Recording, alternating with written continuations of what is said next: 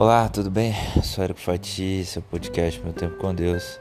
Eu quero compartilhar com você a palavra de Deus que está no livro de Marcos, capítulo 4, do verso 30 ao 34, que diz assim: Novamente ele diz: Com que compararemos o reino de Deus? Que parábola usaremos para descrevê-lo? É como um grão de mostarda, que é a menor semente que se planta na terra.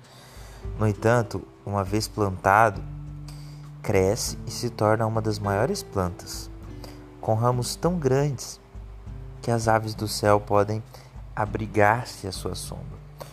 Com muitas parábolas semelhantes, Jesus lhes anunciava a palavra, tanto quanto podiam receber. Não lhes dizia nada sem usar alguma parábola.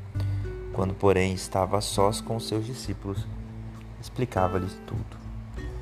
Eu quero falar hoje um pouco sobre algumas dessas parábolas que Jesus usava para com os seus discípulos.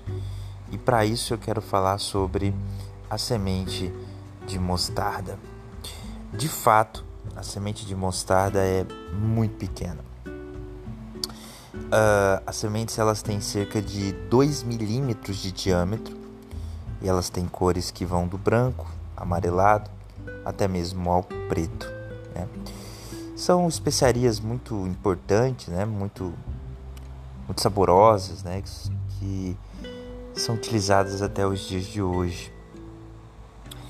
E Jesus faz esta analogia naquela parábola para falar da importância daquilo que começa pequeno e se torna grande.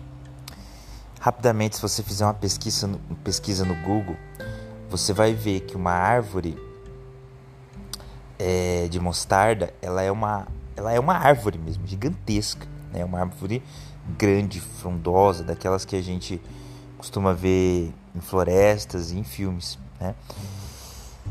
Eu tô te falando tudo isso para te dizer que muitas coisas começam pequenininhas e vão crescendo. Jesus utiliza também a mesma analogia com a semente da mostarda para falar sobre o tamanho da nossa fé. Em outro momento, em outra passagem, ele diz, né? Olha, se vocês tiverem fé do tamanho de um grão de mostarda, que é de 2 milímetros, vocês vão poder falar para esse monte, sai daqui e vai para lá. Mostrando que muitas vezes a nossa fé é tão pequena que ela não chega a esse tamanho de 2 milímetros. E sabe, quando ele fala aquilo para os seus discípulos de que o rei dos céus era como uma semente de mostarda, o que ele estava procurando mostrar para os seus discípulos é que tudo tem um início, e o início pode ser muito pequenininho, mas que no final aquela semente de mostarda ia ficar gigantesca, uma bela árvore, e seria grandiosa. Ele fala sobre o céu, mas ele também fala sobre sonhos, ele fala sobre fé, ele fala ali sobre acreditarmos num projeto, confiarmos que tudo a seu tempo ocorrerá. Então ele diz que deve se comparar ao reino de Deus como um grão de mostarda. Planta-se, rega-se, cresce e torna uma das maiores plantas. Nós precisamos ter preenchido dentro de nós aquilo que Jesus nos ensina.